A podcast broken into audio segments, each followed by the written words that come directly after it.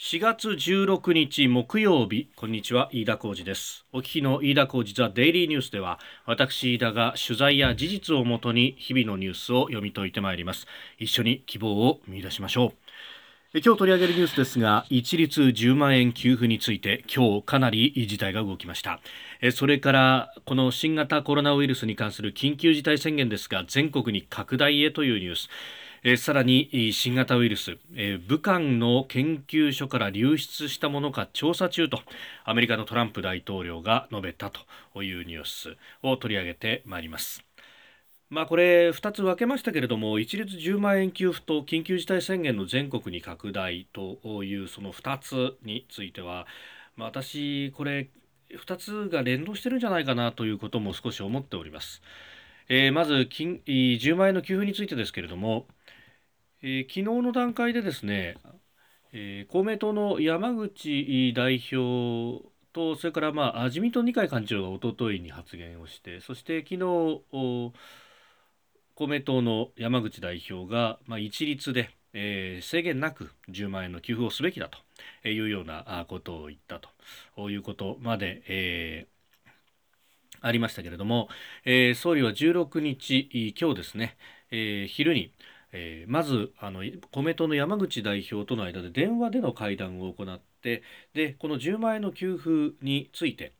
えー、今提出をしている2020年度の補正予算の中に組み入れると、えー、そのために補正予算を組み替えるということも、えー、飲むというふうに言ったと伝えられました、えー、山口代表が党の中央幹事会の中で、えー、そういった発言をしてそれが報道されたという形でした。でその後ですね昼に麻生財務大臣や、えー、自民党の二階幹事長岸田政調会長らと相次ぎ官邸で会談を行っております、まあ、この公明党の主張を飲んでそして予算案も組み替えるということも念頭にして協議をしたと、えー、引き続き調整の努力をするようにというふうに岸田氏に、えー、総理から指示があったということであります。で、えー、その後ですね、まあ、この方針というものでもうどんどんと動いていくということになりました。まあ、20日に、えー予算を提出し、そして、えー、月内の成立を目指すと。もともとはですね、今週中に提出をしまして、えー、そして22日までに上げると、補正を成立させるというようなことを言っていたんですが、それはどうやらこれ、えー、ずれ込む可能性というのも出てまいりました。まあ、そうすると、まあ、給付金の支給などというのはゴールデンウィーク明けになってしまうのかと。まあ、スピードが求められるだけにそれもどうかという話があります。で、えー、一律10万円の給付所得制限などの条件を一切つけずに一律給付にするということで、まあ、その場合は12兆円を超える財源が必要となると。いうことであります。まあ、もともとやろうとしていた、えー、対象の限定的な30万円の給付、まあ、これは、えー、日本には5000万世帯あるというふうに言われておりますが、えー、このうち、え、収入が大きく減った、え、苦しくなった、え、世帯を対象にしての30万円の給付ということで、まあ、大体1000万世帯ぐらいだと言われておりまして、まあ、大体3兆円から4兆円の財源が必要だと言われておりました。で、まあ、それも含めて補正予算は16兆円強、まあ、17兆円弱の国債を発行すると、まあ、水がこのぐらいだというふうに言われていましたんで、えー、それにプラスオンで、まあ、これで真水20兆円規模ぐらいの、まあ、補正予算になるのかと。いうこと、まあ、あそれであっても真水20兆ですから、まあ、あ日本の GDP500 兆のうち、まあ、4%程度ということでありますからそれでもまあ規模は大きいとは言えないというわけなんですが、まあ、ただあ全世帯ではなくて、え全員に10万円所得制限などもつけずそして、え、1人当たりという給付にすると。ですからまああの普通に考えて、え、夫婦であれば20万円。え世帯にですね。あるいは、え、まあこれ大人子供でどう制限つけるのかとか色をつけるのかっていうのはまたこれから先の判断になると思いますけれども3人家族であれば30万円が入るというようなことになると。いうことであります。でこことなぜその緊急事態宣言がリンクするのかと。まあ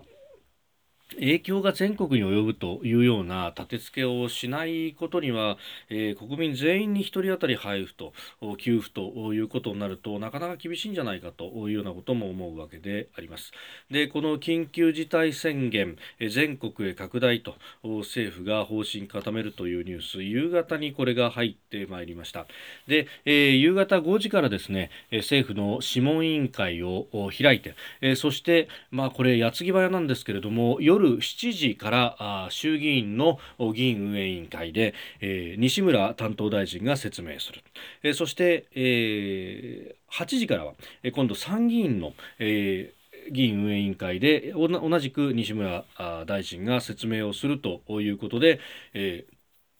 質疑をするということで、まあ、調整、まあ、ほぼこれも調整が終わったというふうにも伝えられています、えー、ですから緊急事態宣言全国に拡大ということ。手続きとしてはこれで今日の夜の間に進むということになって、まあ、明日、えー17日に発表になるのか、まあ、総理から直接会見をするのか、まあ、それとももうすでに緊急事態宣言は出てますから、まあ、それに基づいて、え、担当大臣や官房長官が発表するのかというところですけれども、まあ、これ、えー、ゴールデンウィークまでまあ、全国に拡大しても5月6日までの期限ということが言われております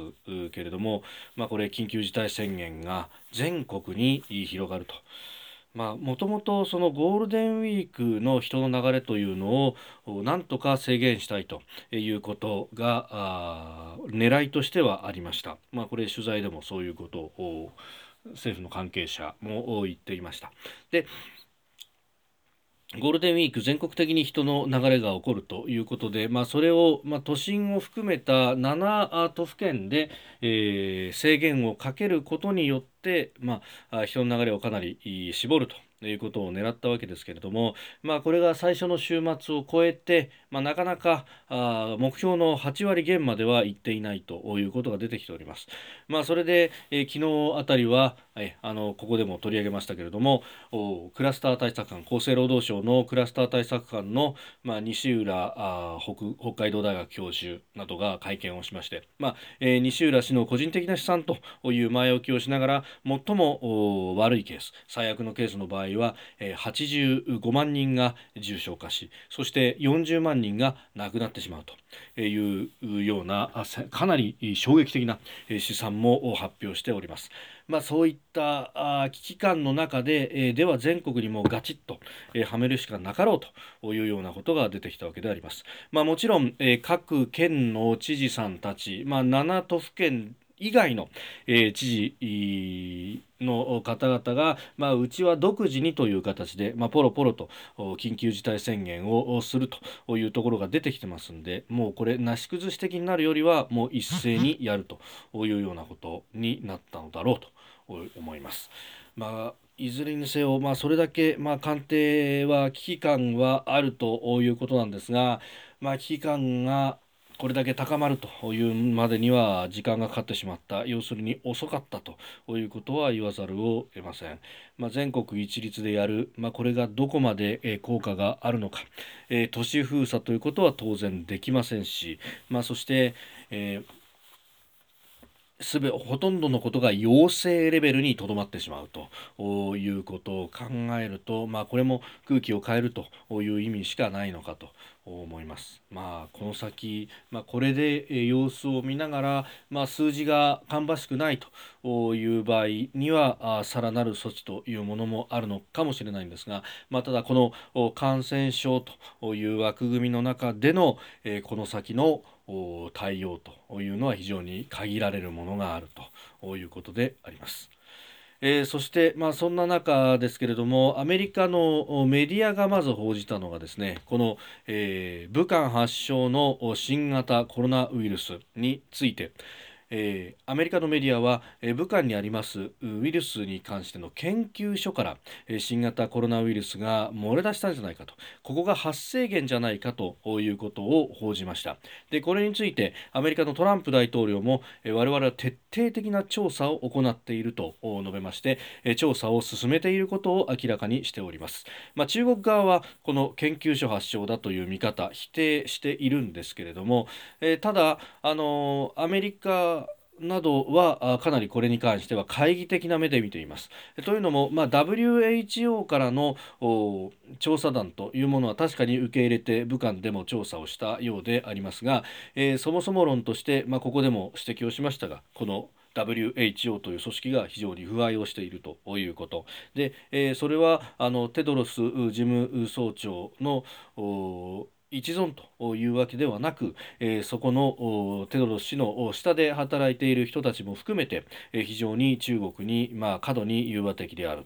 ということでさらに、えー、台湾があ12月去年の末ぐらいから人へから人への感染がこの新型のコロナウイルスに関してはあるということを指摘しそしてそれに対しての適切な対応を WHO に求めていたということがあるにもかかわらず WHO は全く動かなかった。パンデミックであることもギリギリまで否定をしてきた。そして、えー、香港のメディアなどが、えー、それについて追及をした時には、えー回線を切って、えー、そして聞こえなかったといい、えー、さらにすでに答えたんだということで、えー、ほとんどインタビューの手をなさなかったとこれは何らかの後ろめたいことがあるのではないかと思われても全く不思議ではないわけですしもし後ろめたいことが何もないと、えー、武漢の研究所発祥であるということが、まあ、完全に、え、否定をしていると、え、いうことであればやましいことは何もないのですから。まあ、アメリカの疾病対策疾病予防センター CDC などあるいは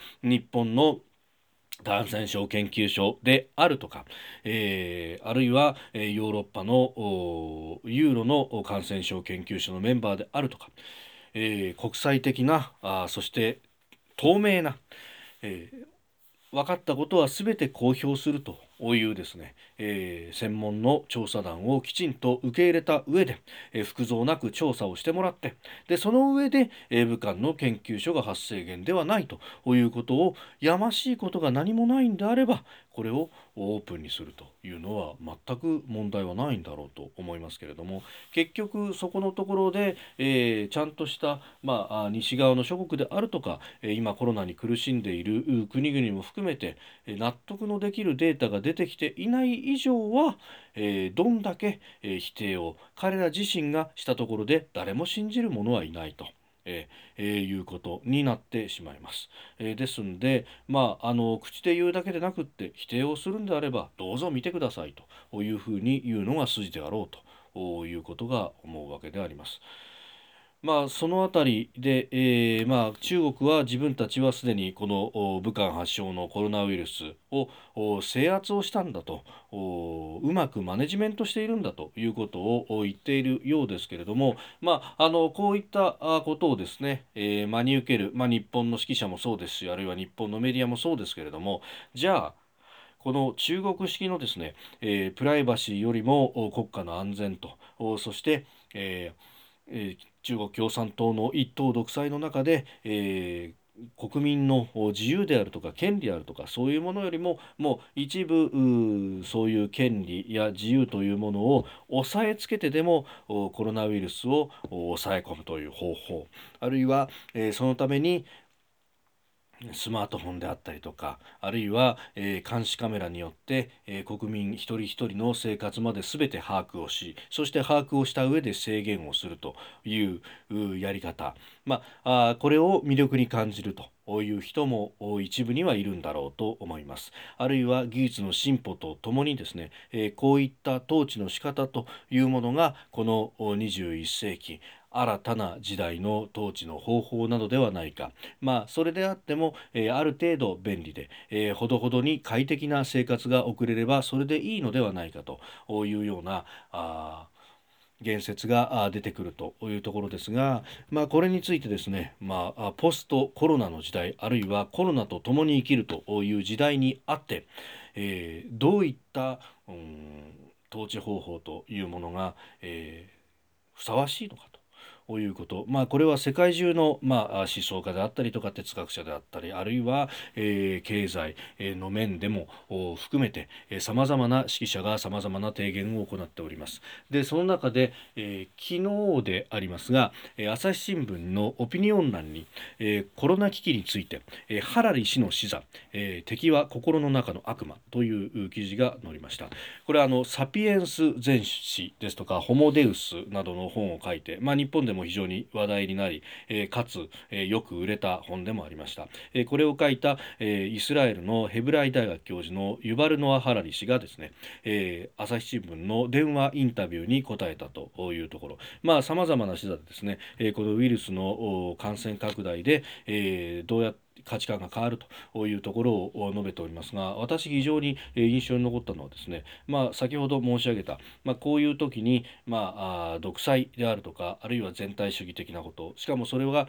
えー、新しいテクノロジーを使っての独裁というものがこのコロナ禍によって正当化されるんではないかと、まあ、私も少し危機感があったんですが、えー、ハラリ氏はそれについて、まあ、このデータを使った国民の監視であるとか統制というものは当然まあ有効な部分はあるんであろうということを認めています。まあ、イスラエルの方ですからこういったデータを使って国民一人一人の生活を、まあ、把握しそして、えー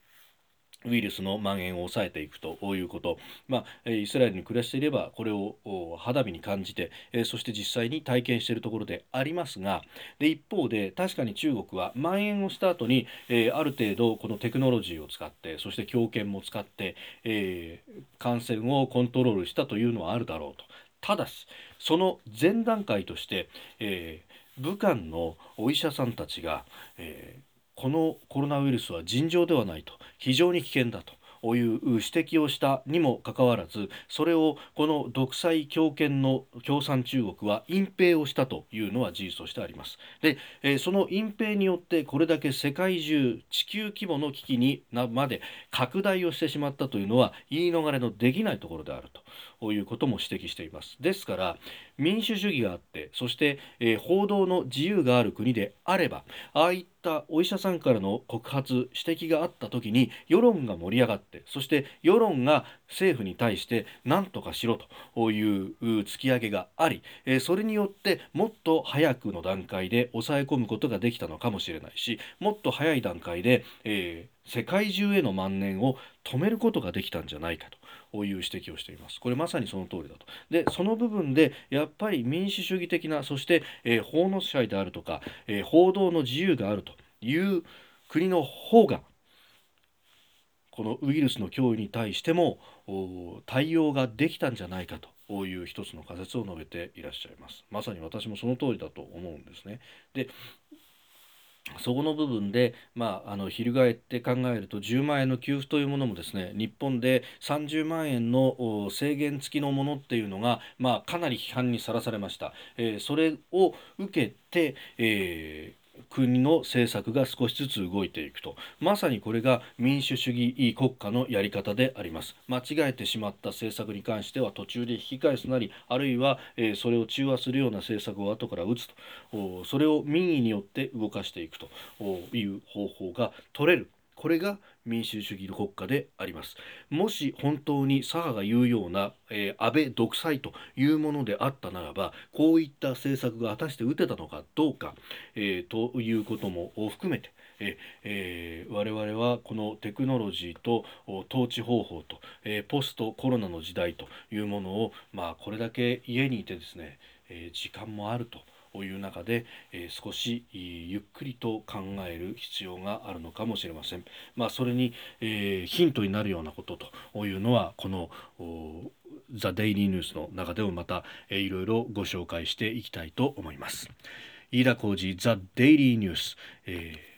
月曜から金曜夕方ポッドキャストで配信しています、えー、ニュースに関してのご意見ご感想番組についてでも構いません。飯田 TDN アットマーク gmail.com までお送りください。飯田浩二ザデイリーニュースまた明日もお聞きください。以上飯田浩二でした。